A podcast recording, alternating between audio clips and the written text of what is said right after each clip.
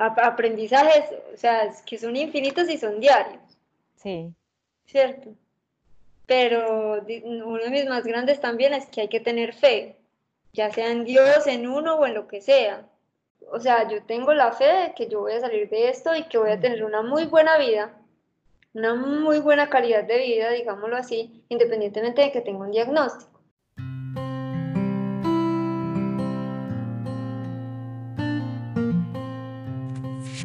Pensé que en este podcast con María Fernanda íbamos a hablar de alimentación, pero finalmente hablamos de su camino de fe. María Fernanda pudo haber sido inmunosuprimida, pero hoy es pasión multiplicada.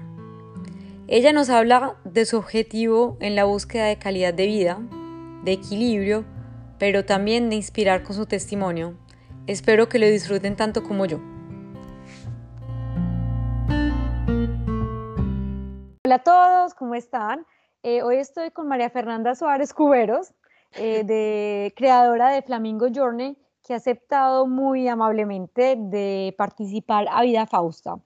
Eh, María Fernanda, ¿cómo estás? Muy bien, ¿y tú, Lina? Muchas gracias por la invitación. Perfecto. Entonces, para poner un poquito de contexto, yo conozco a María Fernanda desde que estamos en la universidad, pero no estudiamos la misma carrera, pero teníamos amigas en común. O sea, Juli Toro, pero también pensé hace poco en Juli Botero. Juli Botero, Mesa.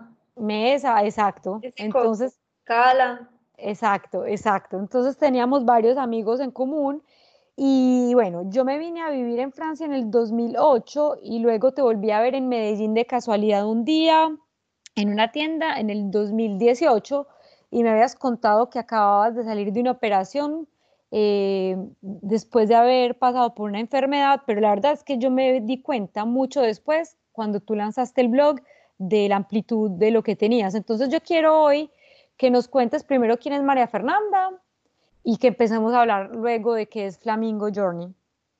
Ya, bueno, yo ahorita me considero responder quién es María Fernanda, me parece súper difícil porque me considero como en un momento de reestructuración, como de redefinición. Y todo esto es partiendo de que hace como en el 2013, finales del 2013, eh, yo eh, me empecé a sentir súper mal. Eh, tenía, me dolía todo. O sea, me, era, me empecé con unos dolores horribles, pero pues cuando te digo horribles, yo creo que yo tengo un umbral de dolor súper alto, pero es que a mí yo caminaba y el roce que genera la ropa al moverte me dolía. Ok. Era una cosa increíble y más o menos me demoré un año en saber qué tenía, o sea, a finales del 2014 eh, me diagnosticaron con una enfermedad autoinmune que se llama esclerosis sistémica progresiva cutánea. Ok. Eso es una enfermedad autoinmune y básicamente lo que afecta es el tejido blando, pero a mí, uno puede decir, afortunadamente me afectó la piel y los músculos, afortunadamente porque pues es es una cosa que está prácticamente a la vista y es rehabilitable, pero también desafortunadamente porque es que el órgano más grande que tiene el cuerpo humano es la piel. Es la piel, completamente. Entonces, pero pues también pienso, tejido blando son los pulmones, el corazón, el hígado, o sea, todos los órganos internos son tejido blando y todo eso me pudo haber afectado. A mí, sea, no, hasta este momento no hay ningún indicio de que me haya afectado ningún órgano interno. Ok. Entonces, bueno, por esa parte bien, ¿cierto? Luego, todo ese año yo lo pasé comiendo, tomando pastillas, antiinflamatorios, calmantes, eh, una cantidad de pastillas impresionantes que fueron deteriorando mi sistema digestivo. Ok. ¿Ahí esas pastillas ya te habían diagnosticado la enfermedad o aún no y eran como paliativos? Aún no eran, y eran como paliativos, pero pues, o sea, eran claro unas cosas fuertísimas, a mí todo me tocaba tomármelo. Ah, tenía pastillas que solamente era una vez al día porque eran súper fuertes y supuestamente me daban sueño, pero a mí ni siquiera eso me daba sueño. Y la verdad es que las pastillas tampoco me quitaban mucho el dolor. Sí. Mm, yo no me quiero imaginar pues cómo iba a ser el dolor sin tomar las pastillas tampoco. Sí. Pero pues, pero bueno, eso, eso como que fue pasando. Yo fui encontrando, o sea, iba donde fui encontrando, primero fue encontrando un equipo médico que, con el que me sentía lo suficientemente cómoda Sí. No sé, o sea, uno se encuentra con de todo, pues. Yo leí en tu blog eso de buscar un equipo con empatía suficiente sí. para sentirse en confianza. Claro, es que mira, yo como no encontraba que tenía y era, fue un año de búsqueda. Entonces yo, digamos, al primer, primero, segundo reumatólogo que fui, el señor no me creía. Pues no me creía, todo lo que yo le decía, no, es que mira, me duele, no, es que eso es normal. Bueno, y entonces yo siento, no, eso también es normal. Y yo decía, pero ¿cómo es normal? Yo tengo 30 años. Sí. 30 años esto no me ha pasado y usted me va a decir que eso es normal. Pues, o sea, en, en, mi cuerpo no es normal. Sí. Pero cuando vos llegas donde un médico que desacredita todo lo que vos expresas como síntomas y de todo, vos decís, no, o sea, a mí esta persona no me funciona. ¿Cierto? Entonces ya yo seguí buscando, seguí buscando opciones y encontré, fui encontrando, encontré un reumatólogo que fue el que logró diagnosticarme. Eh, tengo un médico de medicina integrativa que yo sé que en Europa está bastante, pues mucho más muy desacreditado, pero acá, o sea, para mí yo soy testimonio de que eso funciona. ¿Vos qué definís como medicina integrativa? Lo que pasa es que la medicina integrativa eh, integra tanto la salud física como la salud mental, como, o sea, es como una cantidad de holística. Sí, es holística. Todo, ok. Entonces, entonces otro cuento pues muy diferente a un médico que solamente está entrenado para detectar síntomas y decirte qué hacer puntualmente para esos síntomas. Está mi perra aquí roncando durísimo. no, está bien. Entonces, entonces es, es, muy diferente, es muy diferente cuando vos llegas donde un médico y te sentas a conversar y te dice, bueno, vamos a empezar a ir hacia atrás y pensemos qué pudo haber pasado en ese momento que pudo haber detonado la enfermedad que vos tenés. Y decís, ¿qué pudo haber pasado? No, me empezó a doler. Sí, pero de pronto emocionalmente, o una carga de estrés muy alta, o, ¿cierto? Y ahí se empiezan a entender muchos de los síntomas, muchas de, las, muchas de las cosas, ¿cierto? Y yo digamos que tengo un equipo, tengo un control reumatológico y mi reumatólogo pues lo amo, es un bacán, pero el man a mí va, me pregunta, medio me, me aprieta los cachetes para ver si están más blanditos, me mira las manos, me mira, listo, sigo haciendo lo que está haciendo y chao, o sea, nunca le he puesto tampoco mayor interés a qué estoy haciendo yo, lo único es que no me manda medicinas porque no las toleré además, ni, me, interesaba, ni me interesaba tomármelas. Pero entonces, ¿A él no le da curiosidad saber lo que estás haciendo para tal vez el recomendárselo a otros pacientes? No. Ok. Ah, qué interesante. no le interesa, no le interesa. Pues de hecho, la primera, la primera cita que yo tuve con él me dijo, bueno, ¿usted qué está haciendo para lo que tiene? Y yo, ah, bueno, mira, yo estoy comiendo así, eh, me tomo tal vitamina, tal, tal otra, hago esto, hago ejercicio así, así, así, bla, ¿Y serio qué? Yo estaba con mi mamá, yo pues yo me quedé fría, yo dije, no, pues entonces nada, no estoy haciendo nada. Sí. Y desde consultorio y mi mamá me decía, es que no, ¿cómo así que qué estamos haciendo serio? Si acá nos estamos gastando un montón de plata, de tiempo, de recursos, de todo, ¿cómo así? Yo no, pues, o sea, te, te puedo responder lo mismo, no tengo ni idea, pero pues. Y ya después él me mandó unos medicamentos que incluso me tocó poner a mí acá una tutela, porque... Para que te los aprobaran. Sí, Sí, porque las enfermedades autoinmunes eh, no tienen ningún tipo de tratamiento específico. Son muchísimas, son muy diferentes y, y, son, y la población, digamos que la sufre cada vez está en mayor crecimiento, pero es muy poquita. Entonces no hay ningún laboratorio tampoco que diga, bueno, voy a investigar a ver cómo curo. No. Sí, porque claro, para ellos eh, no es rentable finalmente por la masa de... Ajá. Entonces, ¿qué hacen? Simplemente buscan eh, suprimir, suprimir el sistema inmunológico, que son los inmunosupresores. Entonces, la droga que a mí me mandaron era una droga para eh, pacientes con trasplante de riñón, para que no rechazaran el riñón. Entonces, les matan todos los anticuerpos, todo, todo el sistema inmunológico para que el cuerpo, eh, para que sane el riñón y luego le van bajando la dosis y entonces los anticuerpos van eh, reproduciéndose de nuevo, eh, pues entendiendo que el riñón nuevo, por ejemplo, es, hace parte del cuerpo. Ok. Sin embargo, esos inmunosupresores no tienen ninguna capacidad de decir, ah, estos son los anticuerpos que nos están haciendo daño y estos los dejo, no. Entonces, ¿qué pasa con las personas que son inmunosuprimidas? No tiene, su cuerpo no tiene cómo defenderse a nada. O sea, por ejemplo, de nada. Este momento del coronavirus, la gente inmunosuprimida tiene que estar más guardada que nunca. O sea, yo soy inmunodeficiente, pero yo no soy inmunosuprimida. Ok. soy inmunodeficiente porque tengo un diagnóstico de una enfermedad autoinmune donde mi sistema inmunológico falla. Sí. Sin embargo, yo, yo tengo mi sistema inmunológico y yo, o sea, a mí no me da una gripa, por ejemplo. Hace por lo menos dos o tres años no me da a mí una gripa, ni un virus, ni nada de eso. Y sobre todo porque trabajas mucho para reforzarlo. Claro, claro, claro. Pero, pero un sistema, una persona inmunosuprimida no tiene como no o tiene sea que el tratamiento no es adecuado, o sea, suprimir el sistema inmune es como un paliativo, pero no es la solución. Ya, y es que eso, es que eso ya es de por vida, pero, pero perder tu sistema inmunológico conlleva una cantidad más de cosas eh, que pues a término, digamos que a, a, largo término es, disminuye tu calidad de vida. Y yo, claro. digamos que cuando empecé a vivir todo esto y todo, yo dije, yo de esta situación, independientemente del dolor y lo que tenga que hacer, eh, y como tenga que salir, o sea, yo puede que ya tenga un diagnóstico de por vida, pero yo soy, o sea, yo tengo la fe de que yo voy a salir de esto y que voy a tener una muy buena vida, una muy buena calidad de vida, digámoslo así, independientemente de que tenga un diagnóstico. Entonces yo, por ejemplo, ya en este punto y seis años después, yo no tengo ningún tipo de dolor. Ok. o sea, eh, que, que consideras que esa calidad de vida que querías la estás logrando. Sí, sí, sí, claro, claro.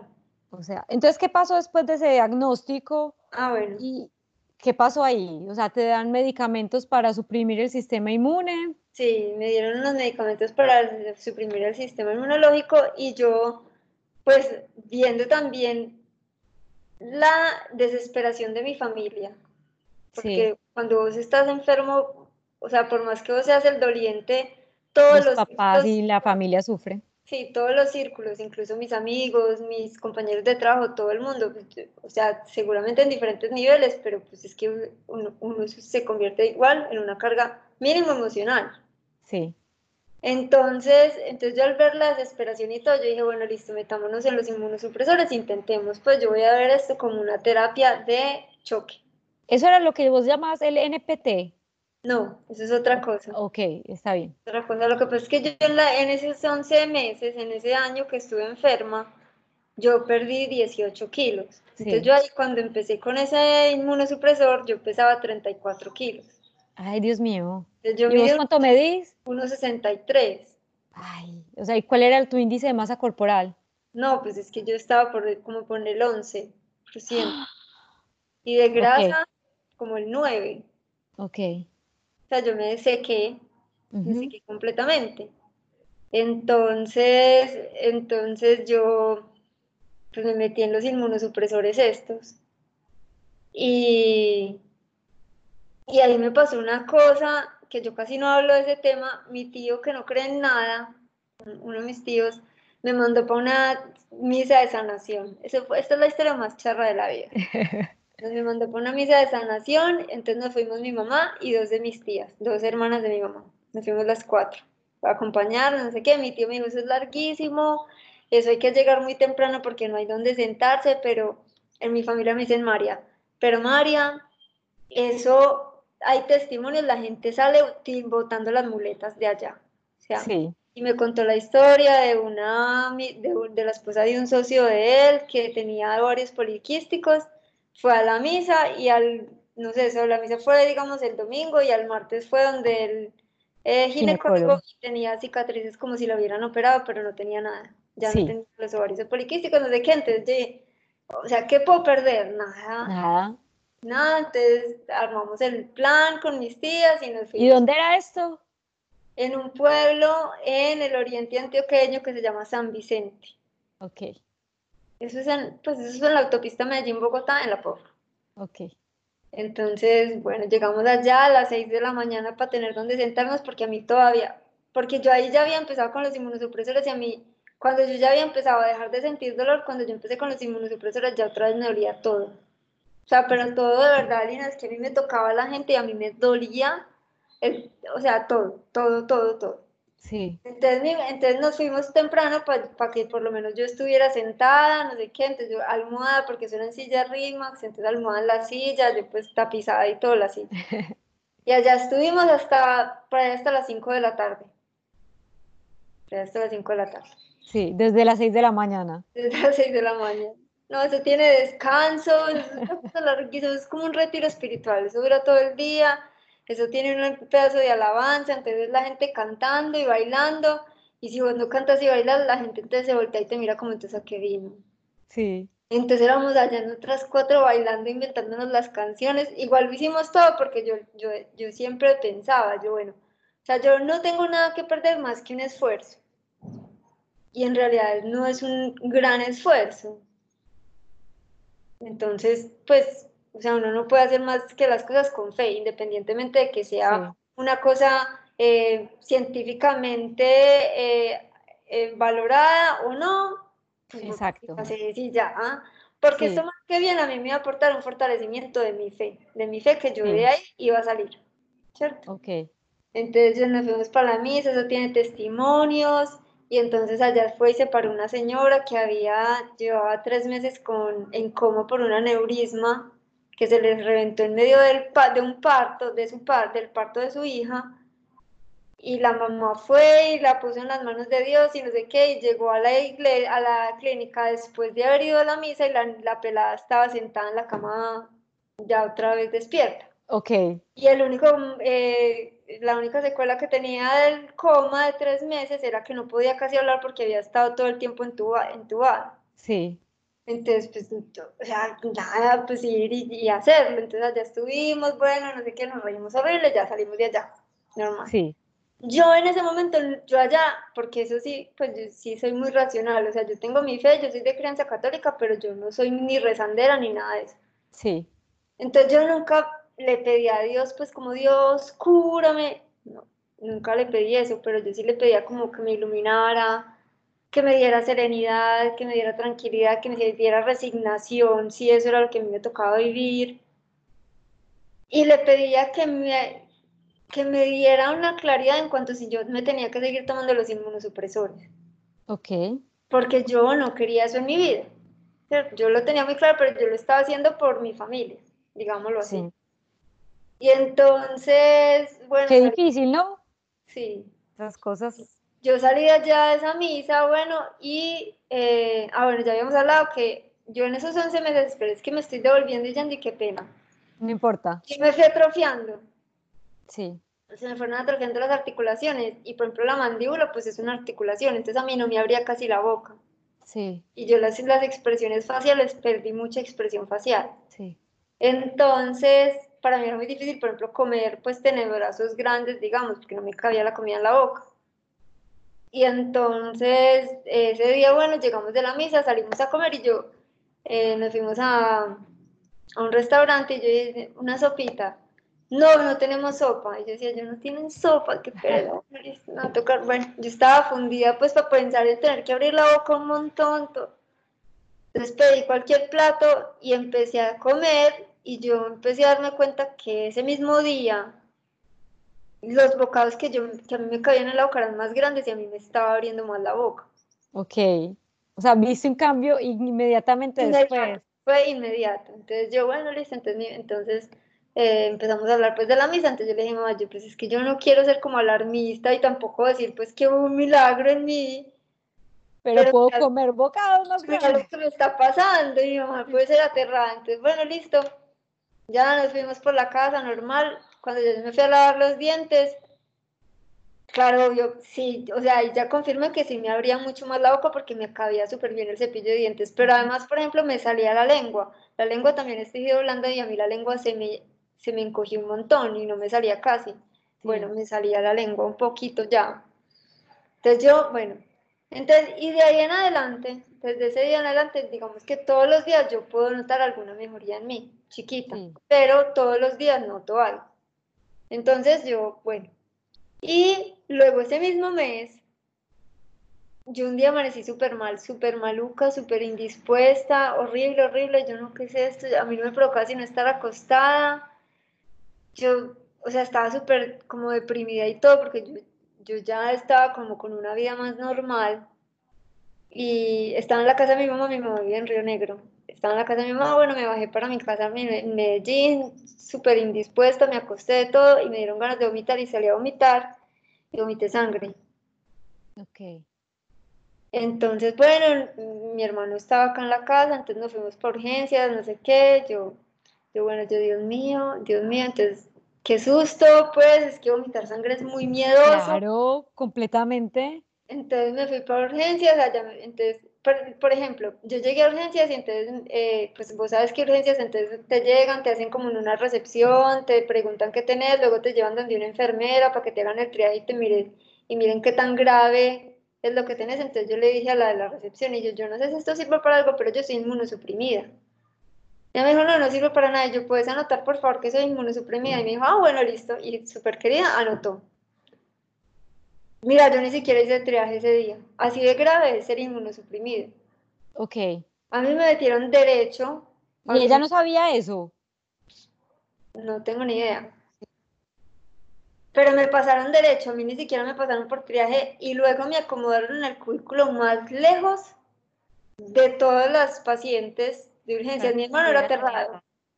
Mi hermano era aterrado, mi hermano decía, ¿qué es esto? Pues, pero qué locura. Y yo no, y yo no es que así, es que así de grave es ser inmunosuprimido. O sea, yo no tengo, yo no me puedo meter a urgencias donde hay un montón de gente enferma con un montón de virus y yo no tener un sistema inmunológico para poder combatir esto. me pusieron en el cubículo más, más lejos y me atendieron de una y estaban pendientes para despacharme de una vez para mi casa también lo más rápido posible. Entonces, bueno, listo, yo al otro día ya me pusieron un suero, me pusieron, me pusieron dos bolsas de suero, me pusieron algo como para cicatrizar rápido, me mandaron una endoscopia, pero era 26 de diciembre y me dijeron, ya le toca hasta el lunes seguramente, entonces, y yo me fui, al otro día me fui a trabajar común y corriente. ¿En qué trabajabas? Yo era diseñadora en una empresa que se llama Scanform. Ok. Entonces, bueno, listo, me fui a trabajar. fuiste a trabajar? Sí, común y corriente, ya me hice la endoscopia, pero yo ese día llegué y le escribí a mi reumatólogo por correo. Le dije, mira, acabo de tener un episodio de vómito con sangre, ya a mí me preocupa mucho, yo creo que son las pastillas que me estoy tomando, entonces yo las voy a parar. Que eran los inmunosupresores. Yo dije, yo las voy a parar, yo me pegué de ahí. Y yo ese, ese episodio de sangre yo lo tomo como la señal que a mí me dio. Exacto. Dios, para que yo no tomara más esas pastillas. Tomara la decisión de, porque vos sabías que querías parar. Sí, claro, pero para mí esa es la, para mí esa es la, la verdadera relación que me dice, yo puedo, yo, o sea, puedo estar bien de cuenta de otra cosa diferente a los inmunosupresores.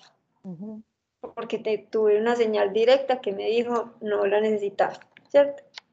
Entonces, bueno, ya le escribí eso, el reumatólogo me responde, me dijo, listo, hágase la endoscopia, me manda el resultado y tranquila que sí, nos vemos en febrero, que, que es su cita, listo. Entonces yo fui, me hice la endoscopia, efectivamente tenía una gastritis eritomatosa horrible, pues, casi ulcerativa, fue una cosa súper horrible, de cuenta de esas pastillas. Claro. Entonces, entonces ya les le mandé los resultados, el médico me dijo, sí, eso es normal que les pase, lo que pasa es que tú estás, además, tú tienes muy poca masa muscular, mucha masa, muy, muy poca grasa, muy poco, o sea, tu cuerpo es muy débil para estas pastillas, es verdad. Entonces, nada, eh, parémoslas hasta febrero y en febrero que nos veamos, vemos a ver qué, qué acción tomamos. Entonces ahí mismo yo llamé ya a mi médico de medicina integrativa, yo le dije, paramos esto, ¿qué vamos a hacer? Tenemos hasta febrero, era eh, primero de enero, pues yo no sé, 3 de enero, algo así. Sí. Y el me dijo, no, lo máximo, listo. Entonces empezamos con un tratamiento ya súper agresivo para fortalecer el sistema inmunológico, para bajar la inflamación, de todo, pero ahí yo todavía, digamos que tenía buenos, mejores hábitos que los que había tenido en mi vida, pero no lo que tengo en este momento, pues, pero ya han pasado... Porque no había descubierto tal vez esa parte. Sí, sí, sí, o sea, pues ya han pasado cinco años, pues. sí. Entonces ya empezamos con ese tema, no sé qué, yo empecé, subí un poquito de peso, mm, como... ¿Y qué fue lo que él te, te aconsejó, tu médico integrativo? No, por ejemplo, eh, yo cancelé mi dieta gluten, lácteos y azúcar en esa primera fase. gluten, lácteos y azúcar, sí. y empecé a hacer ejercicio, empecé una terapia con cannabis medicinal que es inmunomodulador. Ok. No o sea, es sino inmunomodulador. O sea, que regula el Cuando ven activos los anticuerpos les baja, o sea, los modula. ¿Y qué tan fácil es conseguir en Colombia el cannabis medicinal? Yo tengo, yo tengo fórmula médica y tengo una médica ¿Y se accede en la farmacia normalmente? No, ella misma, ella misma tiene su laboratorio y ella misma vende. Ok. Es un grupo como de estudio súper grande, pero de la médica esta es como la que está liderando la legalización para uso medicinal. Ok. la Pineda. Pero sabes que, pequeño paréntesis, hay una empresa colombiana que se llama Clever Leaves y ellos son importadores y van a ser el importador más grande de cannabis en el mundo y se la venden a Canadá. Sí. Y después Canadá, que tiene un sistema muy amplio de cannabis medicinal, se le vuelve a vender a Estados Unidos, a Europa y a Colombia. Y en Colombia ellos no la pueden vender, lo que es ridículo porque ellos la están cultivando en Colombia. Ok, entonces hiciste parte de ese estudio, empezaste el tratamiento.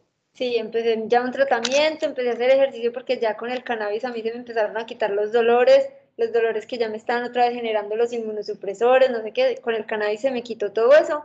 Entonces yo empecé a hacer ejercicio, empecé a hacer fisioterapia, entonces en la fisioterapia me empezaron a movilizar también desde la mandíbula hasta el dedo gordo del pie, yo estaba completamente doblada y atrofiada. Entonces cuando ya llegué en febrero, pues yo tenía por lo menos cachetes para agarrar. Ok. Entonces el médico pues aterrado y de todo, no, bueno, entonces siga así, ya ahí empezamos con la respuesta, siga haciendo lo que está haciendo. ¿Qué está haciendo? No me importa, pero pues siga porque está bien. Entonces yo, yo le llevé, yo tenía, me habían entregado una cantidad de medicamento después de la tutela esa, fui y se las llevé a él, se las doné, porque tiene pacientes que no tienen acceso tampoco, digamos, a un, a un tratamiento. o algo, le doné todo lo que tenía y nunca más en la vida me vuelvo a tomar un inmunosupresor. Ok. Y Pero que entonces fue uno de los primeros aprendizajes más grandes de, de, este periodo. Sí, sí, pues en cuanto a esa parte medicinal, digamos, lo que aprendizajes, o sea, es que son infinitos y son diarios. Sí. ¿Cierto? Pero uno de mis más grandes también es que hay que tener fe ya sea en Dios, en uno o en lo que sea. Pero Porque, tener fe. pero tener fe en, que, es que yo siempre pienso que, que cuando uno está mal, está mal, pero, pero siempre todo puede ser mejor y es porque viene algo muy bueno y muy grande. Sí. O sea, vos tenés la posibilidad de, de, de tener dos puntos de vista y quedarte triste y aburrido en el, en, el, en la tristeza y en el fondo de, de, tu adversidad o decir, listo, bueno, esto está pasando, pero es porque viene algo buenísimo y entonces lo terminas de pasar para que llegue rápido lo bueno. Sí.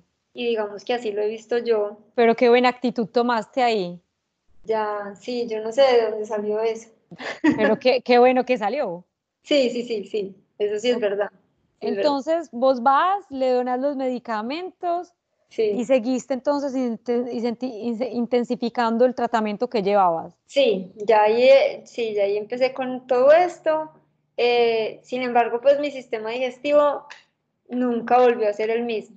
Desde la gastritis, a mí me dan unos episodios de reflujo muy fuertes, me tocaba dormir sentada, por ejemplo, porque pues, se me devolvía todo en la noche y me ahogaba, por ejemplo porque si mi sistema digestivo, pues de cuenta de esa cantidad de pastillas y cosas, nunca volvió a ser lo mismo. Claro.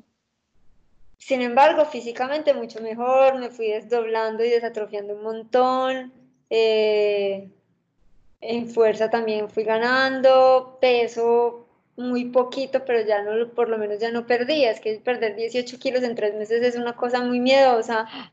Digamos que no ganar tan bien, pero pues no importa tanto y, pero por lo menos no estás perdiendo. Y yo, a mí me pesaban semanalmente y yo me mantenía, mantenía. Claro que, pues, o sea, a mí semanalmente, yo creo que esa parte también era como un estrés constante. La pesada. La pesada, claro. ¿Por qué? tenía mucha presión, me sentía... De subir de peso. De subir de peso. Vos decís en tu blog que a nosotros culturalmente nos enseñaron a mantenerse en el peso o a bajar de peso. Sí. Pero no a subir. No a subir. O sea, que tenías ese paradigma también. Ya, es que pero el paradigma se genera después cuando yo, eh, el 2017 fue un año también como súper difícil porque yo me sentía bien y todo, pero lo que te digo, mi sistema digestivo súper regular, súper regular, súper regular y a mí me daban unas cosas que el médico, yo me iba por urgencias y me decían, no, gastroenteritis, y yo gastroenteritis, pues gastroenteritis tuve hace, una, hace un mes, y todos los meses de ese año tuve gastroenteritis, dos, tres días incapacitada de cuenta de gastroenteritis, y yo decía, pues que esto no es normal, pues que uno mes lo de... Y yo fortaleciendo mi sistema inmunológico y de todo, el otro, el médico de, de medicina integrativa también pues como estudiando y de todo, pero no encontramos como una respuesta y entonces dije, bueno, voy a ir a un, a un gastro, gastroenterólogo, a un médico, pues, a un gastro. Entonces el man me mandó un examen. De, de, hecho, o sea, mira, ya fue, era diciembre. Y el man me dijo, fue como el 20 de diciembre la cita o alguna cosa así. Me dijo, vas y te haces el examen y ya hablamos en enero a ver qué te sale el resultado. Y ya, bueno, listo. Y entonces yo salí de ahí, fui a pedir la cita para el examen y me dijeron, ah, bueno, hay para hay el viernes, que es 20, era 22 de diciembre. Y yo, ah, bueno, listo, yo vengo el viernes y me hago de una el examen.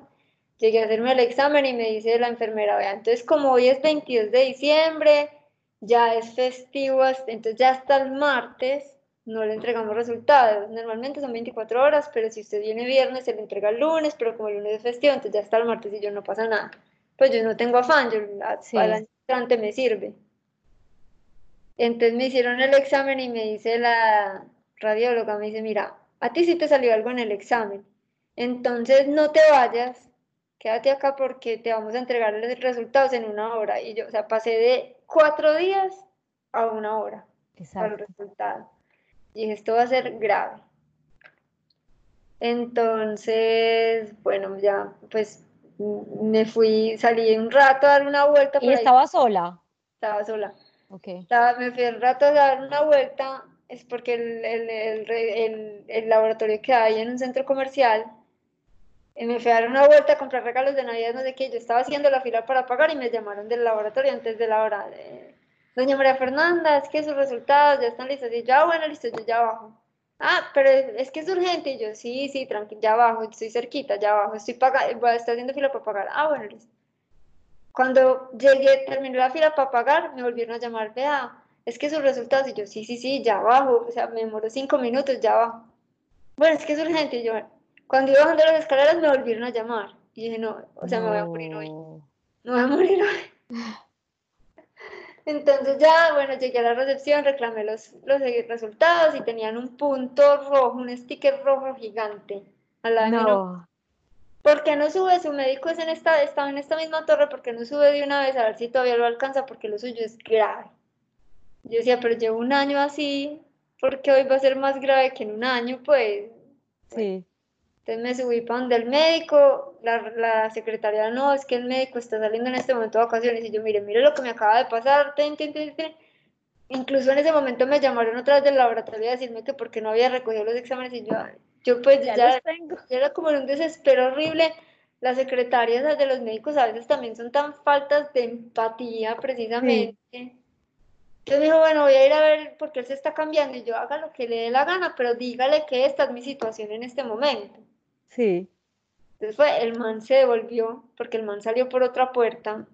El man se devolvió y me dijo, mira, si lo tuyo es grave, te vas a ir para tal clínica, vamos a buscar, vas a preguntar, pues vas a llevar esos resultados. Yo estoy saliendo de vacaciones y me voy de viaje esta tarde, no tengo cómo atenderte, pero te vas a ir para tal clínica y allá te atienden. Y ya, bueno, listo. Y me fui para la clínica y ese día me operaron, supuestamente tenía una obstrucción intestinal. Pero una obstrucción intestinal es una cosa súper dolorosa, súper incómoda, súper grave. Súper grave.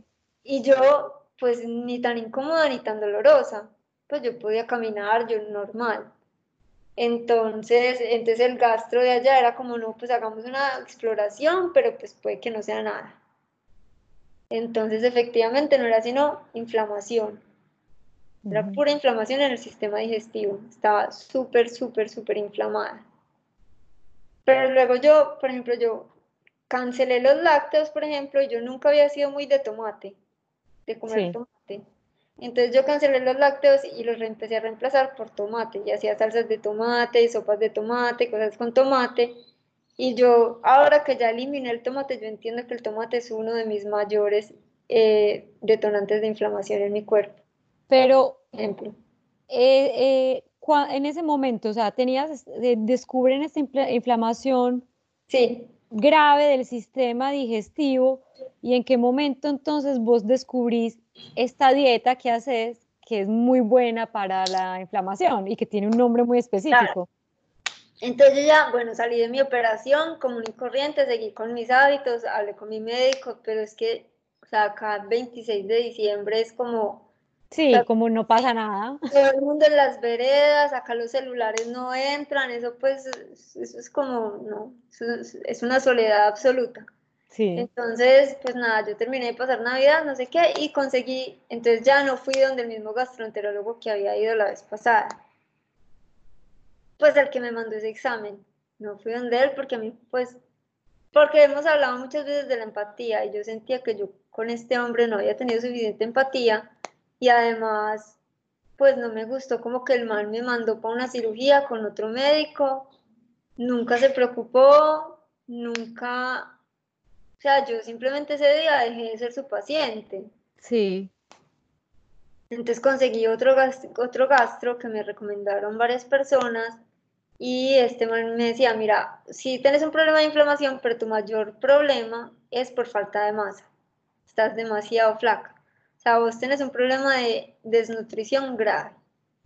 Yo desnutrición, bueno, pues o sea, yo nunca me yo ya no, yo no me sentía ni cansada, ni enferma, ni nada, pero pues que son síntomas de, desnutrición, pero pues yo decía, bueno, entonces la única solución para usted es que usted engorde. Y usted con el sistema digestivo que tiene nunca va a engordar. A no ser que se haga un tratamiento que se llama NPT, Nutrición Parenteral Total. Y la nutrición parenteral total es que te meten como en suero los nutrientes y vitaminas para que tu cuerpo suba de peso. Que ahí esa es, otra cosa, esa es otra terapia que hice. Entonces yo, listo. dije, bueno, listo, nos metemos en eso, pero yo tenía planeado, eso fue a principio de año, yo tenía planeado un viaje a Guatemala, mi mamá se iba para Europa también unos días de paseo y, y, pues la hospitalización, o sea, mal que bien, yo decía, listo, si esto va a ser, él me decía mínimo nueve meses, entonces decía, si va a ser nueve meses, pues yo espero, o sea, yo no me estoy muriendo ni nada, ni me siento desnutrida, espero y hago mi viaje, porque son nueve meses que yo no voy a poder salir de ninguna parte. Entonces hice, hice mi viaje todo tren y en junio de ese año me hice la NPT, me pusieron, me sometí a la NPT. Ok. Entonces, y en ese periodo fue que encontré eh, un nutriólogo que me dijo, ¿usted ya conoce, usted ha oído hablar del protocolo autoinmune? Y yo, no, no, no tengo ni idea qué es eso. Me dijo, hay una doctora que se llama Terry Walls que tiene esclerosis, creo que es múltiple, o la lateral, ELA esas enfermedades, son enfermedades también autoinmunes y esas enfermedades afectan el, tejido del sistema nervioso. Eso pues, o sea, no hay cómo recuperarlo. No, no hay cómo rehabilitar el sistema, el, sistema nervioso. Entonces la gente se, se queda nuevamente sin habla, se vuelven eh, inválidos, pues no pueden caminar. Pero esta señora, con su estilo de vida, empezó, estaba en silla de ruedas, no hablaba, no sé qué, y empezó a hacer este protocolo y la señora habla perfecto. A los tres meses caminaba con bastón, a los seis meses montaba en bicicleta. Entonces dije, bueno, pues es que esto ya es, esto es otro cuento. ¿Cierto? Sí. Entonces yo empecé, antes de hacer la NPT, entonces yo empecé con el AIP. ¿Y empezaste, y cuánto tiempo desde que empezaste el AIP te quedaba para empezar el NPT? Por ahí cuatro meses. Ok, entonces tenías cuatro meses para, para ensayar. Sí, tenía cuatro meses para ensayar. No, digamos que yo, el, el AIP es como un estilo de vida. Es una dieta de eliminación que dura inicialmente seis semanas y ya vas empezando a reintroducir y te das cuenta que te inflama, que no te inflama y lo vas dejando del todo o pues para eh, tal vez reintroducirlo más adelante. Pero básicamente la AIP es para sanar el sistema digestivo y desinflamar, ¿cierto? Entonces yo, bueno, me metí en ese tema súper bien, desde la primera semana yo viendo cambios en mi cuerpo. De ¿Cómo fue esa investigación? ¿Hay suficientes fuentes para reenseñarse sobre este estilo de vida? Pues eh, la mayoría de información está en internet, la verdad. O sea, tenemos esa gran fuente de información, hay muchos libros, hay muchas cosas. Como todo, pues hay información falsa y verdadera, pero, pero sí, yo creo que es bastante claro. Lo que pasa es que la mayoría está en inglés. Sí. Yo tengo la fortuna de, de ser capaz de leer y entender lo que me están diciendo, pero pues mucha gente no. Entonces yo ahorita estoy como en el proceso de montar un protocolo autoinmune en español guiado para que la gente, pues para que la gente que, pues por lo menos la gente que quiera, independientemente de que sepa no inglés, pues lo haga guiado y lo haga en español. Ok. Pero, porque yo siento que yo soy testimonio de que funciona. Que funciona. Contanos rápidamente qué es. ¿Qué es el, AIP? El AIP es, Autoimmune Protocol, el protocolo autoinmune. ¿Y en qué consiste? Sí. Es un protocolo de estilo de vida. Se basa en la densidad de nutrientes, en la, dieta, digamos. Es la, se basa en la densidad de nutrientes. Y eh, digamos que es una variación muy específica de la dieta paleo. La dieta paleo es eh, una dieta donde eh, se elimina como una cantidad de cosas porque dicen que el hombre en la era paleolítica pues no tenía tantas enfermedades ni nada porque comía así o así. Yo no sé qué base científica tengan para decir la gente, el hombre comía así o así, pero lo que sí tengo claro es que en esa época no comía ni tan procesado, ni tan refinado, ni tan nada de eso. Entonces yo, la primera convicción que tengo es que tengo que eliminar todo lo procesado y refinado, ¿cierto? Porque eso sí me parece. Y hay bases científicas que dicen que lo procesado y refinado se acaban con tu sistema digestivo y con otras cosas, ¿cierto? Entonces es lo primero. Luego te dice que debes volver como a los orígenes y empezar a cocinar más y comer más natural. Entonces yo como muchos más vegetales y muchas más frutas y las preparo yo. Y eh, además de la alimentación dice que es dormir más o menos ocho horas en ah, promedio. Ah, ok, también incluye esto. Sí, dormir ocho horas más o menos porque es el tiempo que necesita tu cuerpo para regenerar tus sistemas, para regenerarse y sanar. Entonces, eso, eso es otra cosa. Y luego te eh, habla de cómo las enfermedades autoinmunes tienen una carga emocional o de estrés muy grande. O sea, una enfermedad autoinmune, para que una enfermedad autoinmune pase, a veces tienen que alienar una cantidad de planetas. Tienes que, o sea, puedes o no tener una eh, predisposición genética, o sea, puedes o no tener el gen. No tener el gen no te asegura no tenerlo, no, que no te vaya a dar, pero tener el gen más una carga emocional grande o un estrés grande es posible que te dé la enfermedad. Y si para okay. de gustar tenés un problema digestivo, pues la enfermedad, o sea, eso es una cosa que es fija, ¿cierto? Entonces el AIP se basa como en manejar esos puntos, ¿sí? Sí. Y con, como con el, cuando ya empiezas a hacer una cantidad de eliminaciones, se empiezan a generar también eh, balances hormonales y otros tipos de cosas en el cuerpo que hacen que te llevan a una buena salud y a una, a una, digamos, a una calidad de vida mayor, ¿cierto? Yo estaba leyendo en tu blog que en este mm, protocolo no hay cereales ni leguminosos. No. no. Para mí, por ejemplo, eh, tengo muchos amigos veganos y todo eso me parece muy fácil, una dieta vegana y todo eso. Pero cuando yo empecé a leer y yo decía, sin leguminosos y sin cereales, yo creo que me parece, o sea, me parecería incluso más difícil porque finalmente no tenemos la costumbre de tanto arroz que comemos, eh, maíz y eso. Claro, ¿Las papas se pueden o no? No, papas no. Ok. Papas no.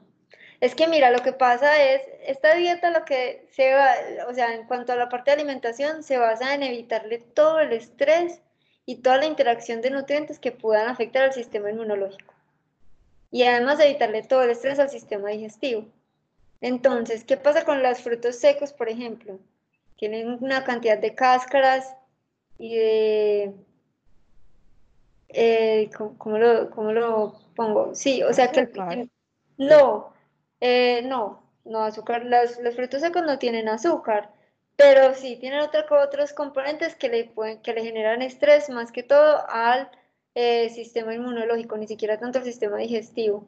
Digamos que el sistema digestivo es por la parte de las cáscaras, o sea, solamente más que todo las almendras, las, las que tienen cáscara. y, pero, pero son altamente alergenos. Independientemente de que vos tengas o no tengas una alergia o una intolerancia a un fruto seco, la cuestión es que eh, generan actividad en el sistema inmunológico, entonces se cancelan. Las leguminosas sí son más inflamatorias. Ok. Entonces sí es porque son inflamatorias. Y hay otra cosa que se llama solanáceas, que no son tantos tampoco, pero las solanáceas lo que pasa también es que son muy inflamatorias y muy altas en histamina. ¿Y qué son las solanáceas? Solanáceas, solanáceas por ejemplo, es el tomate. Ah, ok. Eh, la uchuva, por ejemplo, es una solanácea. Todos los que tengan pepitas, pues semillitas. Que tengan semillitas, es que, por ejemplo, el pimentón también y la berenjena.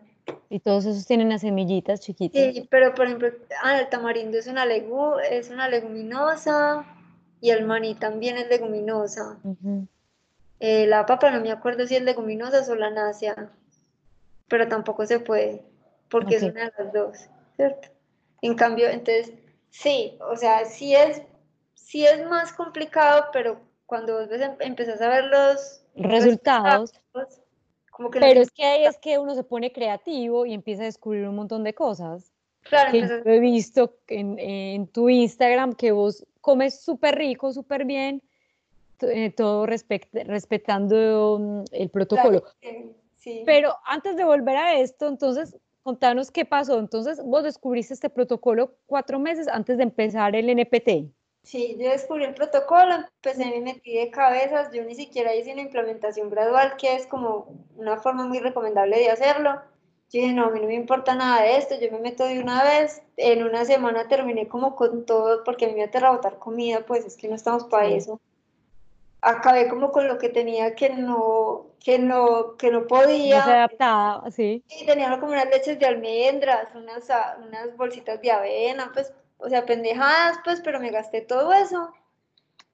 Y al lunes yo ya no tenía nada de eso en mi casa, como tentación, por ejemplo. Ya había comprado un montón de vegetales, de todo, y yo, bueno, me meto de cabezas en esto, no importa. Ese fin de semana me lo gasté buscando como recetas y cosas que pudiera comer. Mm, igual todos son muchos, son con ingredientes gringos, que no conseguís tan fácil acá. ¿Cómo que, por ejemplo? No, es que yo he encontrado una cantidad de almidones, por ejemplo, acá no se consigue el Tiger Nut. Y me ha tocado latinizar una cantidad de recetas de cuenta de la falta de ingredientes.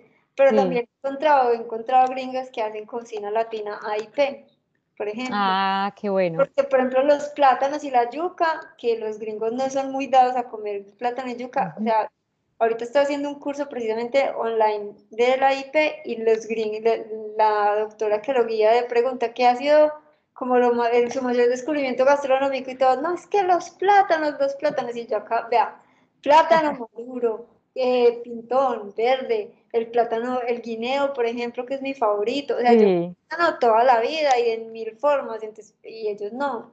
Entonces yo decía, no, pues yo ya tengo otras, otras, por ejemplo, la batata, que aquí tampoco es tan común. No es tan común. Sigue. Eh, me ha tocado aprender a cocinar con batata, por ejemplo. No sé, la uyama, que aquí se consigue, se consigue todo el año, pero yo no sabía sino de la sopa de auyama. Ya, yo en este momento hago pan con auyama, tortillas con auyama, salsas con auyama. O sea, yo hago. De mi base alimenticia está en la auyama. Ok. Entonces, entonces bueno, es, me ha tocado como así. Y entonces ya llegué a la hospitalización esta del NPT, pero yo llegué pues en un estado físico y de salud impresionante, súper desinflamada, eh, físicamente súper bien, de todo, y empecé con el, el, este de la NPT. Lo que pasa es que la NPT, el mayor porcentaje de nutrientes lo tiene mentiras, el mayor volumen del contenido de la NPT es glucosa. Ok, azúcar. Azúcar. Y yo tenía cancelada el azúcar. Ah. Porque el azúcar, así como despierta tu cuerpo y te da energía, le da, le da energía a los anticuerpos. Entonces los anticuerpos son como... Sí. Entonces, entonces yo empecé con la NPT y seguramente a mí ahí me faltó un poco de planeación, de investigación también seguramente, o sea, de todo. Falta como de... Lo que pasa es que a mí me prometieron pues una cantidad de cosas y, a mí y el médico también me ha dicho, pero no engorde, no va a pasar nada. Y después yo me fui para donde el de la NPT me dijo, no, es que vas a subir, es que vos en nueve meses es que vos en un mes subís por lo menos 5 o 6 kilos. Y yo decía, 5 o 6 kilos en un mes, metámonos, ¿qué va? O sea, yo ahí, a mí me faltó como investigar qué era lo que me iban a meter en el cuerpo. Pero sabes que es que eso no es tan, tan natural de decir, si a mí un médico me receta algo, pues lo más normal es que vos decís, él sabe de qué está hablando, Claro. Entonces yo lo voy a hacer, pero esta parte de, de, empezar como a desconfiar y yo voy a leer más, yo creo que es algo un poco más reciente que la gente lee las etiquetas de las cremas, de los alimentos, pero de ahí a investigar un tratamiento médico y, mirarlo críticamente, eso ya es más claro, Yo estaba en un proceso y de pronto no eran, no, al final de cuentas no fueron compatibles. La NPT con el AIP. Sí. No eran compatibles, ¿cierto? Y lo cierto es que a mí en la NPT yo estaba presupuestada para nueve meses, yo incluso cuando lo hablé con mi familia, porque esto, lo, lo que yo te digo, o sea, yo soy la enferma, pero a mí me rodea una cantidad de gente cuando lo hablé incluso con mis jefes, porque yo tenía que estar, yo podía salir de mi casa entre las 8 de la mañana, entre las 8 de la mañana y las 6 de la tarde, ¿qué? Al revés. Entre las 6 de la mañana y las 8 de la noche, yo podía salir de mi casa, pero yo de 8 de la noche a 6 de la mañana estaba hospitalizada. Ok. Entonces, pero dentro de esas mismas terapias a mí me tenían que hacer un día, yo tenía un PIC, que es una, un catéter permanente, entonces me tenían que hacer, por ejemplo, esa curación semanalmente. Sí. Y tocaba revisión médica semanalmente, entonces claro, yo lo tenía que hablar con mi jefe y decirle, ah, posiblemente yo voy a venir a trabajar y todo, pero pues yo voy a tener que salir mínimo tres veces a la semana a esto, a esto, a esto. Listo. Con mi familia también, porque yo, o sea, pues era que iban a estar entrando y saliendo enfermeros, por ejemplo, en mi casa. Era con unas condiciones de aseo muy diferentes porque el PIC era una, es una cosa ya abierta, sí está tapada y todo, pero es una cosa ya abierta donde la posibilidad de una infección es muy alta y una cantidad de cosas. Entonces, yo les, yo les decía a mi familia, yo me voy a someter a esto máximo nueve meses y lo que suba nueve meses. De ahí en adelante, lo, o sea, ya no más, y es la ganancia, porque yo, mi vida hasta este punto ha sido lo suficientemente, digamos, dura, ya, o sea, yo he estado sometida a muchas situaciones para someterme a más, o sea, yo ya lo que logré en nueve meses, esa es mi meta, ya, no quiero más, porque era también, por ejemplo, no tener de vida social. Claro. Pues lo que la gente me quisiera visitar, pero pues, sí. Igual con este, ¿cómo es que lo llamas? El TIC. No podía salir, el PIC, no, podía salir. Yo a veces salía de la oficina y me iba y me tomaba, yo no sé, un jugo con unas amigas, pues, unos, sí, o, o, nos comíamos alguna cosa, pues, por ahí en la calle, nos sentábamos, yo no sé, ellos se tomaban una cerveza, yo me tomaba un vaso de agua, lo que sea, y chao, pues. ¿Verdad? ¿Y el alcohol con la AIP qué?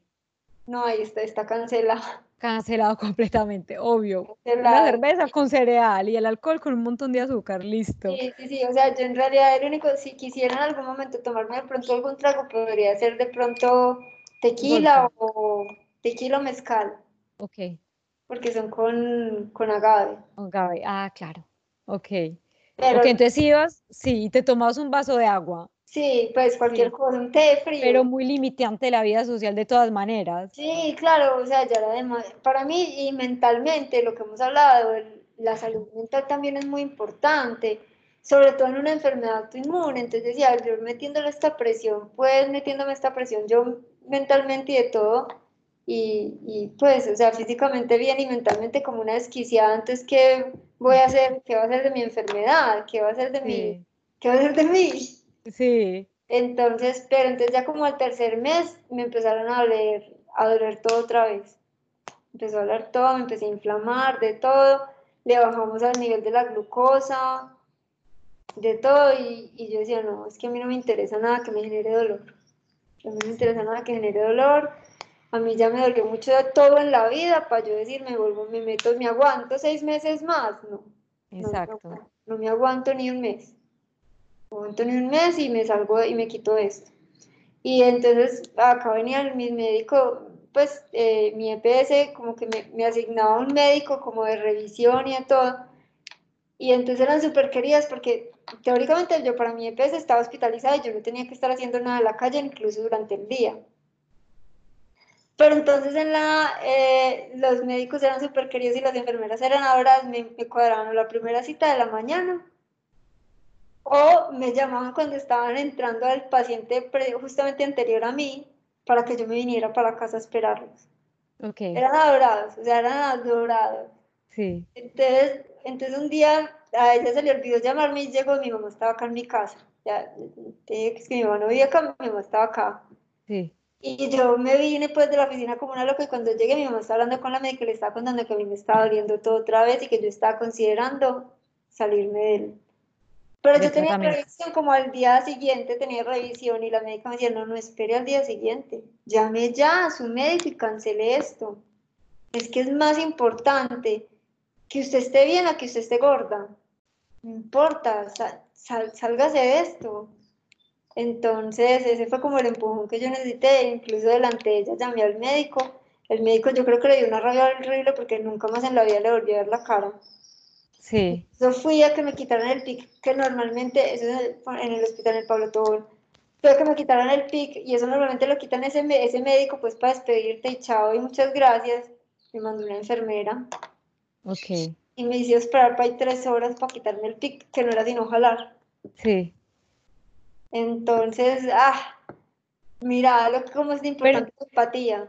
Exacto. Pero entonces, tres meses después, cancelas y ¿cuál fue el resultado? Bueno, aparte de que hubo ese efecto secundario de que de dolor, eh, de, dolor pero viste un efecto en el peso. Sí, yo alcancé a subir en esos tres meses más o menos 10 kilos. Ok. De esos 10 kilos, por ahí dos o tres eran de inflamación. Ah, ok. Entonces yo ahí perdí, perdí kilos, pues ya perdí, me, me, metí otra vez de una de cabeza otra vez en el ah, aire. Sí, y sin mente, ni implementación, ni nada. Yo dije, no me importa. Además, porque era como agosto y yo decía, prefiero, yo cumplo años en octubre, yo no me da perfecto para cumplir años tranquila y celebrar. Me meto en el IP sin mente de una y, y me desinflamo porque no quiero que me duele, pero el IP es tan teso que yo a la semana ya no tenía, por ejemplo, dolor. Ay, qué increíble. Entonces, entonces yo ya me metí otra vez en el IP, súper juiciosa, que incluso lo hice ese año hasta octubre, o sea, hice mucho más de seis semanas. Pero ya para mi cumpleaños, ya pues me compré una torta. Sí, o sea, te diste una un permisito. Sí, sin gluten, pero por ejemplo con avena, con chocolate, con seguramente tenía huevos, cualquier cosa, pues no importa. Sí. No me importa lo que haya. Porque no hay huevos, no hay huevos en el AIP. En el AIP no hay huevo. Ay, eso me daría duro a mí, ok. Sí, normalmente a todos nos da duro. Sí. Sí, sí, sí. Pero ya, ya me acostumbré, además que me ha dado cuenta que me cae pesadito. Entonces te metiste de lleno otra vez con el AIP, te diste el permiso para tu cumpleaños. Sí. ¿Seguiste con el AIP? Sí. ¿Y cuáles son los resultados más extraordinarios? Los resultados más extraordinarios es que yo en mis índices, cuando yo voy al reumatólogo, sí. que me mandan exámenes de sangre de control y todo, mis índices de, mis índices de inflamación son casi nulos, por ejemplo. ¿Y eso cómo lo miden? Eso es, eso es la proteína C reactiva.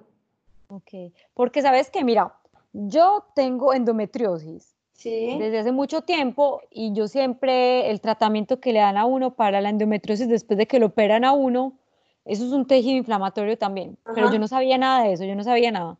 Y te dicen, usted tiene que tomar la pastilla contraceptiva todos los días de su vida, sin parar, y ya, y entonces usted nunca va a volver a tener el periodo, entonces nunca este tejido inflamatorio se vuelve a desarrollar y ya, y basta. Pero imagínate uno tomar todos los días de su vida hormonas sintéticas, yo ya estaba cansada de eso. Y este año uno de los propósitos que tenía era leer más sobre el tema, entender más para ver si puedo encontrar un tratamiento, un tratamiento natural Claro. Y entonces hay un libro escrito por una médica acá en Francia que es naturópata, que es un poco también tratamiento holístico o integra integrativo, como vos decís. Entonces hay parte que es de ejercicio, yoga, y está toda esta parte de la alimentación, y son puros alimentos que van a reducir los niveles de inflamación. Pero vos crees que yo sabía esto hace un mes, ¿no?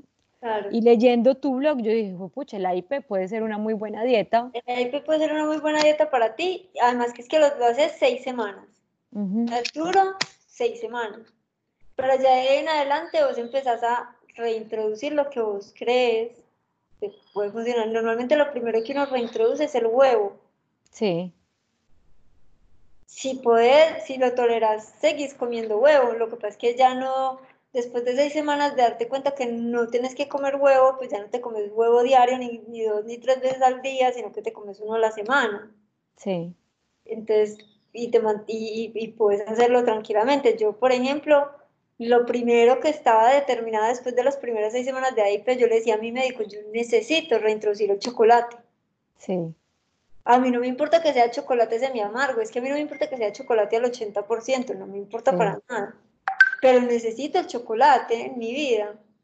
Entonces el man me dijo, listo, no, entonces metámonos, reintroduzcamos el chocolate y, y, y vemos a ver cómo lo toleras. Y yo, pues, siquiera puedo puedo, o sea, no tengo problema con el chocolate, lo que pasa es que el chocolate no puede tener leche, no puede tener lecitinas, o sea, tiene que ser un chocolate muy natural y no puede tener azúcar. Entonces, normalmente el chocolate el 80 al 90%, pero pues... Eh, ok, entonces poco a poco vos vas haciendo test de qué alimentos puedes introducir nuevamente y los vas dejando o no. Sí, o sea, yo tengo periodos en el año donde hago las seis semanas de AIP como para cualquier índice de inflamación que tenga, bajarlo. Y ya de ahí voy reintroduciendo y me voy, me voy dando licencias. Normalmente lo que reintroduzco es el arroz, el chocolate. He intentado varias veces con el huevo, pero no, no he podido.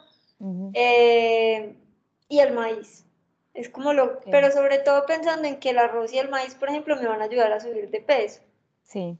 ¿Cierto? Eh, porque igual me interesa subir un poquito, pues, mi, mi masa.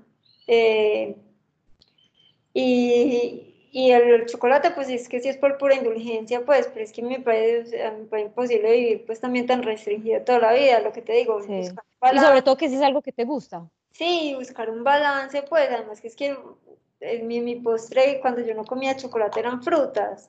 Sí. Y las frutas no son postre. Sí. por lo menos en Colombia, la alimentación natural, pues. Sí. Entonces, entonces, pues, o sea, yo decía, como, ni siquiera un bocadillo, porque el bocadillo está lleno de colorantes y de cosas, entonces te toca hacerlo a vos. Exacto, pero es fácil de hacer. Finalmente lo que uno se da cuenta y lo que hablábamos antes de, de grabar es que uno compra muchas cosas y, uno se y la facilidad de hacerlas a veces uno no se da cuenta y es mejor hacerlas. Estamos hablando de los fermentados, que de hecho nos podrías decir un poquito sobre eso. Mira, lo, bueno de los fermentados, los fermentados es dejar crecer como las bacterias naturales de la comida, ¿cierto? Dejarlas que crezcan y que se reproduzcan y ellas mismas generan pues como una conservación del alimento. Lo que pasa es que las bacterias cuando vos las consumís también regeneran el sistema digestivo. Entonces, por ejemplo, en una dieta como la IP, es muy, es muy importante consumir fermentados. Claro. por ejemplo, yo no tomo gaseosas hace muchísimos años. No me tomo una gaseosa, siquiera nunca en la vida tampoco me, o sea, yo nunca, de verdad, es un gusto muy adquirido y a mí, yo sí me tomaba de vez en cuando una, yo no sé, una Coca-Cola, pues, la única gaseosa que en realidad me gusta a mí es la Canada Dry. Sí. ¿Y porque es eh, ginger ale? Porque es ginger ale. Entonces yo lo que hago es que me hago mi kombucha, que es la sensación gaseosa. Sí pero le hago con jengibre y limón o jengibre y hierbabuena. Pero sabes que hay una cosa que se llama ginger bug, que es fermentar el jengibre y puedes hacer tu propio ginger ale, ni siquiera con kombucha. Qué rico. Sí, es, y, está súper fácil, ni siquiera necesitas el champiñón del kombucha. Yo, soy muy fan, soy muy fan de la kombucha, soy muy, muy fan de la kombucha y de los fermentados en general. Entonces, lo que hace uno es, por ejemplo, fermentar un repollo. Pues es que es muy fácil porque es fermentarlo en su propio líquido con sal y, y eso mismo genera, y eso dura, yo no sé cuánto puede durar en la nevera, pues... ¿Años? Mucho, sí. Eso no se vence nunca. Entonces, los fermentados son súper importantes. Los germinados, por ejemplo. Eso he visto en tu Instagram que pones arvejas y, frijol eh, eh, germinado. El de germinar un frijol es el, el, experimento que uno hacía en primero de primaria, que era poner un frijol en un algodón. Sí. Cuando salía la raicita, ya esa es, ese, es un frijol germinado, ¿cierto? Sí. ¿Qué pasa con la germinación de, los, de esos granos, por ejemplo? Que esos son proteínas. Pero cuando germinas esos granos, el valor proteico de ese grano se aumenta en un 800%. ¿En serio? Sí. Y además es como, se considera como una predigestión del grano. Cuando los granos normalmente son tan pesados, si esa, tiene esa predigestión, ya no son tan pesados. O sea, ya eso pasa como si fuera un trozo de carne, básicamente. Ok. Entonces, entonces yo, pues lo que pasa es que las arvejas sí son AIP, extrañamente. Ah, ok. Entonces sí son AIP, entonces yo las germino y hago con eso, hago puré, hago, hago hummus, hago diferentes preparaciones con las, con las arvejas que me encantan. Nunca me habían gustado y ya me encantan. Ese es uno de mis ingredientes favoritos en este momento. Pero entonces si uno pone a germinar, por ejemplo, el frijol, ¿lo puede cocinar normalmente después? Sí, es que no necesitas que le salga una raíz gigante, con que le salga la puntica de la raíz ya está germinado. Perfecto, voy a ensayar. común y corriente. Perfecto, voy a ensayar eso. Sí, sí, sí, es, Que, es, es que es muy buena, son otras muy buenas opciones. Y uno va descubriendo todo eso, mira que está, estas son cosas ya como milenarias, o sea, por ejemplo, la, los fermentados. ¿Por qué existen las fermentaciones? Pues porque la gente necesitaba hace mil años, cuando no existían neveras, conservar los alimentos. Exactamente. Entonces ahí es donde uno vuelve como, pues eso no es paleo, pero mira que es que son orígenes. sí, pero vuelve a cosas más tradicionales y menos químicas, pues porque eso es agua y sal. Cuando no existía, cuando no existía toda esta velocidad de vida y todas estas facilidades que te presenta el mercadeo, será. ok, pero entonces vos llevas cuántos años viviendo con este régimen? con este protocolo? Dos años, desde el 2018. Y compartiendo, porque he visto que has hecho un montón de, eventos, workshops, para compartir este, este protocolo. Empecé de cuando, cuando la NPT, eso no, no, es como que te ponen el PIC, no te ponen el catéter y te mandan para la casa con un litro de eso, porque es que eso sube o baja, o, o sea, el cuerpo se tiene que ajustar a ese tipo de alimentación. Entonces, las primeras dos semanas eran, eh, los primeros como cinco días era conectada a la máquina, pasaban el líquido súper despacio y era un litro de líquido, se me demoraba 24 horas. Entonces, era 24 horas conectada a una máquina, a una manguera, ahí, y ya de ahí, bueno, ya después de los cinco días le empiezan a rebajar como día dos horas, entonces ya no eran 24 sino 22, ya no eran 22 sino 20, hasta que queda uno en, 10, en 8 o 10 horas. Sí, que igual es larguísimo. Claro, es una noche completa, es una noche completa. Pero ahí ya me dejaban irme para mi casa, ya era la hospitalización en casa y yo estaba hospitalizada en las noches y, por, y en el día me podía ir a trabajar. Pero a mí ese tiempo se me volvió de la casa al trabajo y del trabajo a la casa. O sea, era horrible, era horrible además. Pero yo estuve dos semanas hospitalizada. De esas dos semanas, cinco días completamente conectada a una máquina. Y sí que podía caminar y de todo arrastrando la maquinita, pero pues, o sea, está. Entonces empecé a escribir historias que tenía, como de cómo había llegado ahí. Y empecé a crear como una comunidad, o sea, yo tenía ganas de, crear una comunidad, pero yo quería hablar de la IP, más que todo, no más que de la NPT. O sea, la NPT en ese momento para mí era una prueba más de la vida y ya. Entonces empecé a escribir y a contar historias y a decirle a la gente pues que se pegaran de mi comunidad, que yo quería hablar de empatía, quería contarle a la gente mi historia para que sentía que había más gente que se podía sentir identificada y que de pronto quería hablar de su, de su historia y de sus cosas y ha ido llegando gente súper especial a mi vida y he conversado con mucha gente en estos dos, casi dos años. He ido conversando un año y medio más o menos, conversando con mucha gente y, y nada, contando ahí las historias de, de, todo lo que me ha pasado a mí, de todo lo que ha pasado a la gente alrededor mío y, y, bueno. y también inspirando a muchas personas y ayudando a personas a cambiar su dieta para obtener mucho bienestar. Sí, más que todo los hábitos. Sí, sí, más que todo cambiar hábitos completos. Porque qué te sirve tener una dieta súper saludable si no haces ejercicio? ¿O de qué te sirve ser un súper deportista si salís y te comes, no sé, el mundo en comida puerca? O sea, ¿cuál es tu rendimiento? O peor todavía, ¿de qué te sirve tener un estilo de vida, una dieta y un ejercicio muy bueno si no sabes manejar tu estrés? Si no sabes tener una vida tranquila, si no sabes... Eso. Y eso yo te quería preguntar, porque vos dijiste ahorita que cuando decidiste parar entonces el NPT, dijiste como que, ok, pero es que está el mental, entonces yo no me quiero volver una desquiciada ni nada de eso. ¿Cómo vos llevas, en cuántos años lleva esto? ¿Seis, ocho? Seis. Seis años, en estos seis años, ¿cómo haces para tu mental? Yo, para tomar cuidado de él. O sea, lo primero, yo tengo, por ejemplo, tengo una coach. Tengo una coach con la que hablo mucho. Y es una persona que ha sido, hace parte de mi proceso, una persona súper importante porque todo el tiempo se encarga, ella habla de luces y de sombras. Sí. Pero todo el tiempo, se, más que mostrarme las luces, se, se, se concentra en mostrarme eh, la grandeza de las sombras y el efecto positivo de las sombras.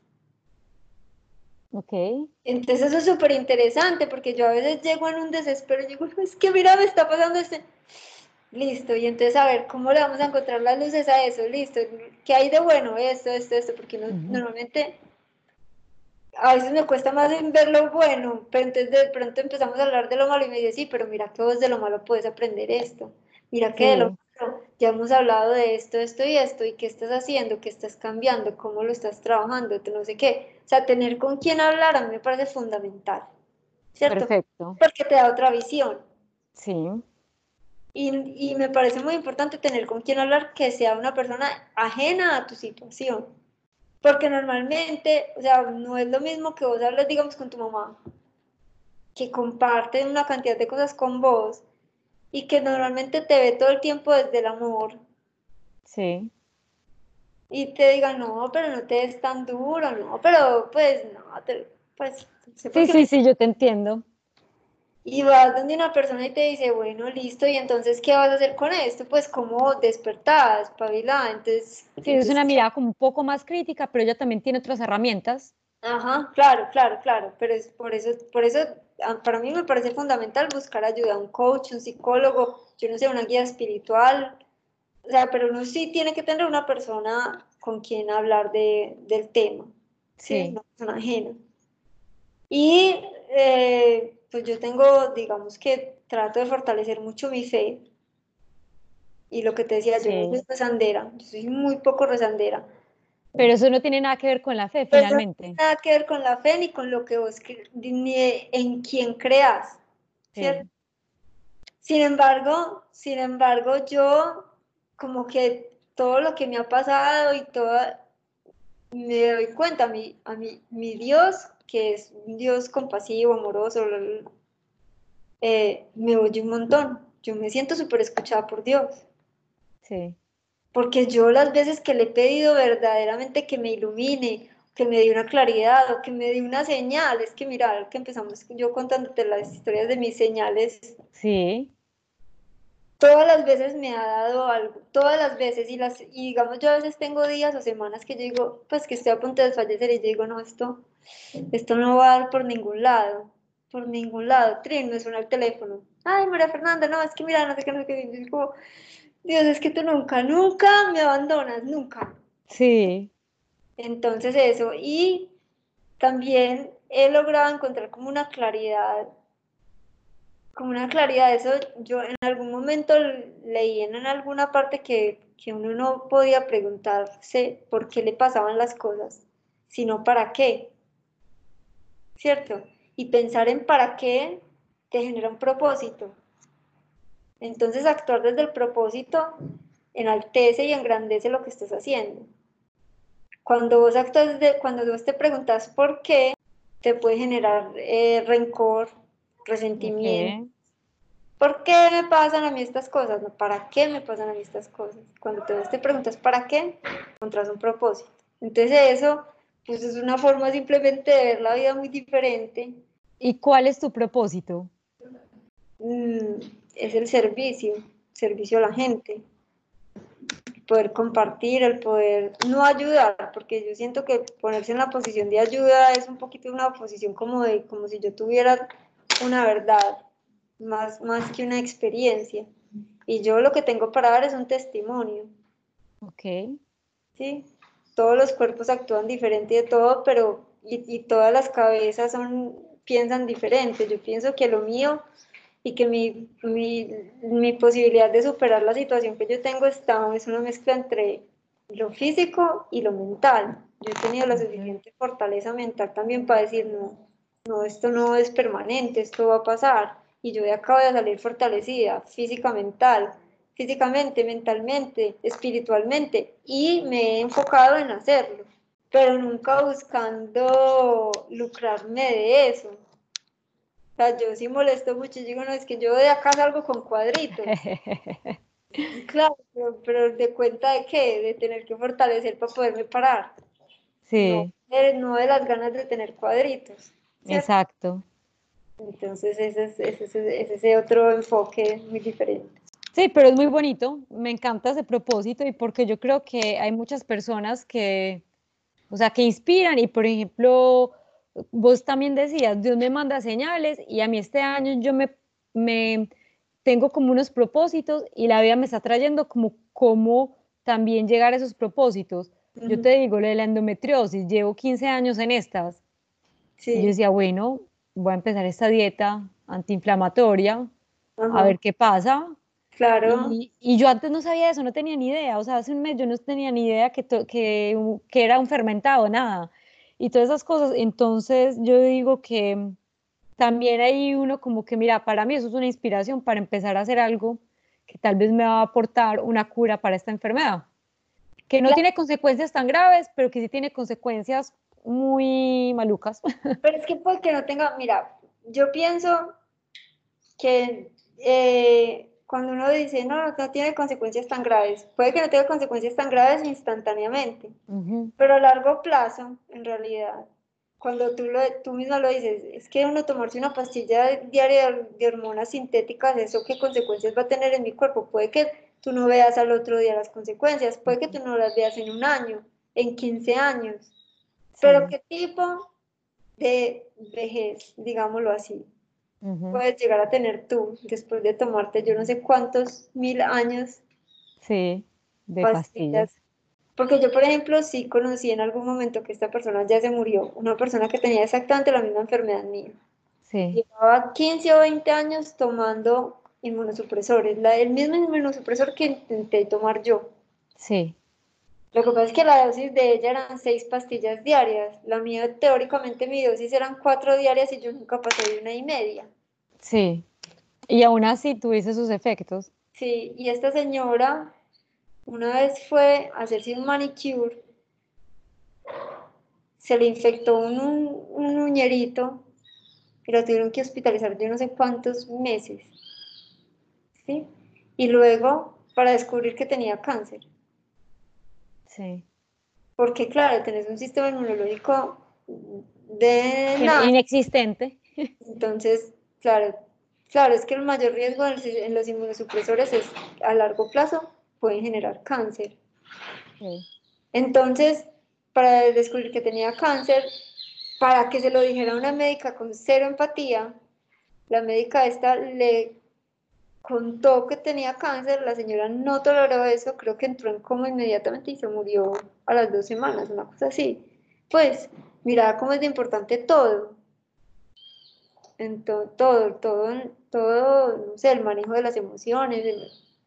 Entonces, cuando uno ya se va volviendo a una vida más consciente de, de, que todo lo que te rodea tiene un efecto sobre tu cuerpo, entonces empezás a tratar de manejar y balancear tus emociones, tu estrés, eh, tu alimentación. Entonces, por ejemplo, pues, en este momento la situación no es fácil, en este momento específicamente. Fácil, sin embargo, yo por ejemplo me levanto todos los días, trato de que sea a la misma hora, eh, hago mi rutina de ejercicio, a veces me levanto con ganas de hacer una, o a veces me levanto con ganas de hacer media, o con ganas de hacer dos, pero pues me levanto y hago, me baño, me organizo, porque la salud mental en este momento, estoy como en ese cuento, porque, o sea, si es exigente, sí. que vos estar en tu casa ya necesitas también algún tipo de indulgencias y tranquilidades, y normalmente esas indulgencias las encontrás en la comida. Pero, pero también es el momento de pensar en uno mismo y volver a ese origen y a esa tranquilidad y a esa calma que el cuerpo te está, nos está pidiendo a todos. Este año ya llevo cuatro meses. Sí. Pero bueno, propósitos del 2020 cuando salgamos de, de, de, cuando salgamos no, o incluso durante el virus? Mira, yo ahorita, eh, por ejemplo, he descubierto que me va, eh, tengo mi, mi traqueador como de sueño. Sí. Cuando tu estilo de vida te obliga a dormir ocho horas diarias, tienes que tener un traqueador de sueño. Entonces yo ahorita estoy durmiendo más de ocho horas, por ejemplo. Ok. Estoy durmiendo más de ocho horas porque, bueno, cuando empezó todo esto, entonces yo normalmente me levanto a las 5 y 40 de la mañana, normalmente. Cuando no entreno a las 5. Cuando entreno a las 5 me levanto más o menos a las 4 y 10, pero cuando entreno a las 5 de la mañana, eh, cuando no entreno a las 5 me levanto a las 5 y 40, algo así. Pero ya en este momento digo, ¿para qué los días tan largos? Entonces me levanto tampoco, 6 y media, 7 de la mañana. Oye, que igual es muy temprano. pero en Colombia no. Sí, a mí eso, ahora a mí eso me parece increíble que alguien se levante a las 5 de la mañana. Claro, pero tú a qué horas te acuestas, por ejemplo? Tarde, muy tarde. Una, a veces dos. Mm. Imagínate, claro, entonces duermes para hasta las, ¿qué? 8, 7, 8. 7, 7 y media, 8 a veces. claro. En cambio, yo, por ejemplo, en, bueno, en este momento me apuesto normalmente para a las 9 y media ya estoy metida en la cama. Sí me quedo despierta para hasta las 10, 10 y media y duermo hasta las 6 y media o 7 de la mañana. Entonces estoy durmiendo más de 8 horas, un poco más de 8 horas. Pero el traqueador este te dice cuánto dormiste, cuánto fue sueño profundo y cuánto fue sueño ligero. Cuando yo empecé, estaba durmiendo más o menos una hora y 40 de sueño profundo, una hora y media de sueño profundo. Ahorita estoy haciendo casi 3 horas de sueño profundo. ¿Y ese traqueador de sueño está en el teléfono o es algo aparte? Es, una, es un relojito. Ok. Es un relojito, debe medir pulsaciones, no sé cómo lo, no sé cómo lo haga. No sé tampoco qué tan preciso sea, pues, pero sí he notado que ha cambiado, sobre todo ahorita en la cuarentena, pues, que yo veo a todo el mundo, veo en Twitter, te confirmen si están durmiendo mal, pues yo estoy durmiendo demasiado bien. Bueno, afortunadamente. Estoy durmiendo demasiado bien y más profundo que nunca. Sí. Eh, entonces, bueno, ese, pues ese propósito para cuando te, se acaba la cuarentena, pues seguirlo cumpliendo. Sería lo ideal, ¿cierto? Yo pienso que parte de lo que pasa con el sueño también es que yo estoy en un, me he ido acostumbrando a tener unos espacios como muy indulgentes en mi vida, donde yo si quiero leer, leo, si quiero estudiar, estudio, si quiero, sin dejar de sentirme productiva. ¿Por qué? Porque yo he ido cambiando como los, digamos que yo estoy en el estoy en la en el pico de productividad de un ser humano. Yo tengo 36 años. Entre los 30 y los 40 años, de la normalidad es que estés en tu pico productivo, estás ganando un montón de plata de todo. Yo eso lo cancelé, yo eso lo cambié. ¿Por qué? Porque a mí más que interesarme ser mega productiva y ganar un montón de plata y ser mega millonaria, lo que me interesa es servirle a la gente, eh, mantenerme sana, lograr una recuperación, eh, mantenerme tranquila. Y en este momento, precisamente en esta cuarentena, pues yo más que nunca le estoy sirviendo a la gente, más que nunca me estoy manteniendo tranquila, más que nunca estoy comiendo bien, no tengo ningún tipo de presión de comerme tal o cual cosa, entonces, pues en parte por eso estoy durmiendo tan bien y estoy tan tranquila. Pero finalmente, qué propósito como de vida tan bonito finalmente, ¿qué queremos más todos nosotros que estar como en un equilibrio? Sí, claro. De estar sano, de estar tranquilo y estar ese propósito que vos tenés de servir. Claro, es verdad. Entonces, está perfecto. Sí, yo, claro, entonces por eso me siento, ahorita estoy absolutamente tranquila, ahorita estoy absolutamente tranquila, estoy absolutamente plena en mi vida. Claro, tengo preocupaciones y, y estoy súper paranoica con el tema porque lo que te decía, yo soy inmunocomprometida. Sí. Entonces, pues... Tienes que tener más cuidados que... Claro, hay población de riesgo y todo, pero digamos que en la medida que yo me mantenga en mi casa y cumpla como con las como con los protocolos a la hora de recibir o de entrar y de salir, digamos que estoy relativamente tranquila con el tema. Pero, pero sí, es, digamos que en este momento es lo único que verdaderamente me estresa, digamos que contamos con la tecnología, entonces yo me veo con mi familia por teleconferencia prácticamente todos los días, y no es día por medio, eh, o sea, no, no, tengo, no tengo mayor preocupación en mi vida y estoy logrando un balance que seguramente si a mí no me hubiera pasado esto estaría en otro cuento, ¿cierto? Y yo siento que es que la vida lo va llevando a uno a que vaya viviendo esas cosas, la, la vida te va poniendo la, la gente enfrente y, y yo no sé, a mí me pasan cosas a veces que me, me aparecen personas de hace mil años. En estos días estoy grabando un video con un niño que yo conocí que es hijo de una compañera del colegio de mi mamá, pero yo lo conocí cuando él tenía, no sé, tres o cuatro años. Sí. Y es un niño que tiene osteo... Es, de estos niños que son de cristal. Osteomielitis. Yo no me acuerdo. E imperfecta, no sé, osteo, no sé qué imperfecta, que es... Sí. Que son esos niños que son... Pero pues el pelado tiene 31 años, pues ya...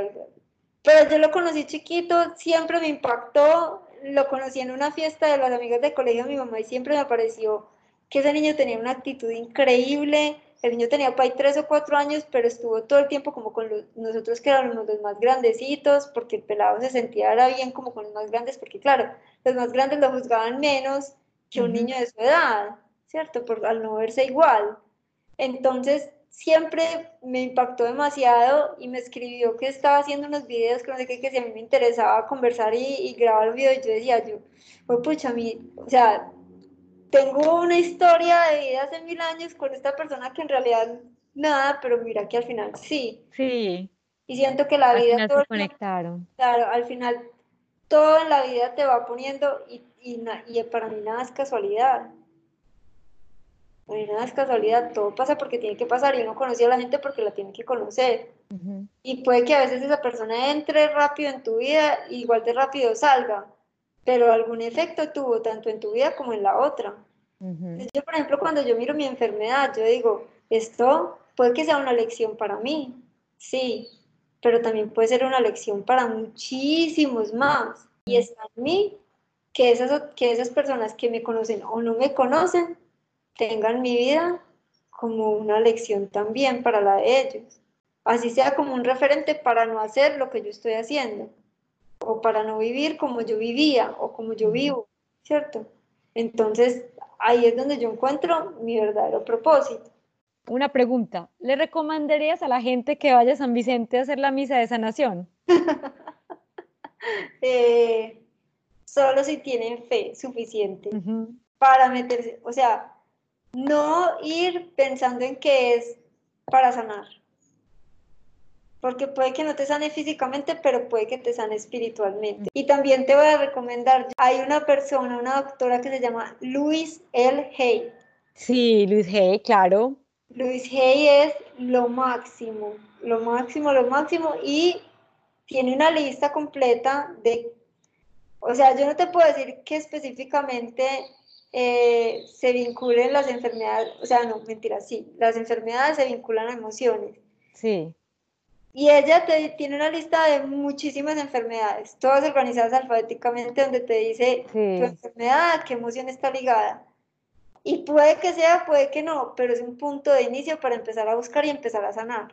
En YouTube encuentran documentales de ella súper interesantes, súper buenos, pero ella tiene como ese tipo de mantras, ella te dice cómo reprogramar y es que son una enfermedad al final de cuentas son años y años de unos inconscientemente o subconscientemente meterle información al cuerpo y ella dice, tu cuerpo escucha lo que tu mente dice. Entonces te dice mantras también para recuperar, para recuperar. Yo tengo muchos, yo tengo muchos y de pronto siento algo y digo, ay no, entonces voy y busco.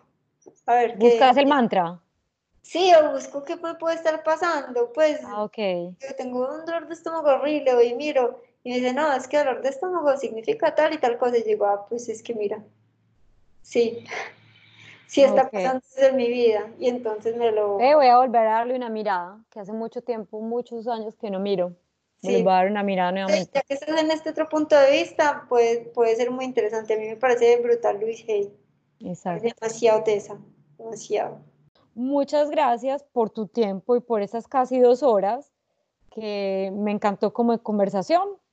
Y bueno, y espero que las personas que nos escucharon también. Qué bueno, ojalá. Muchas gracias a ti por la invitación otra vez. Y no, cualquier cosa, pues por acá estoy a la orden.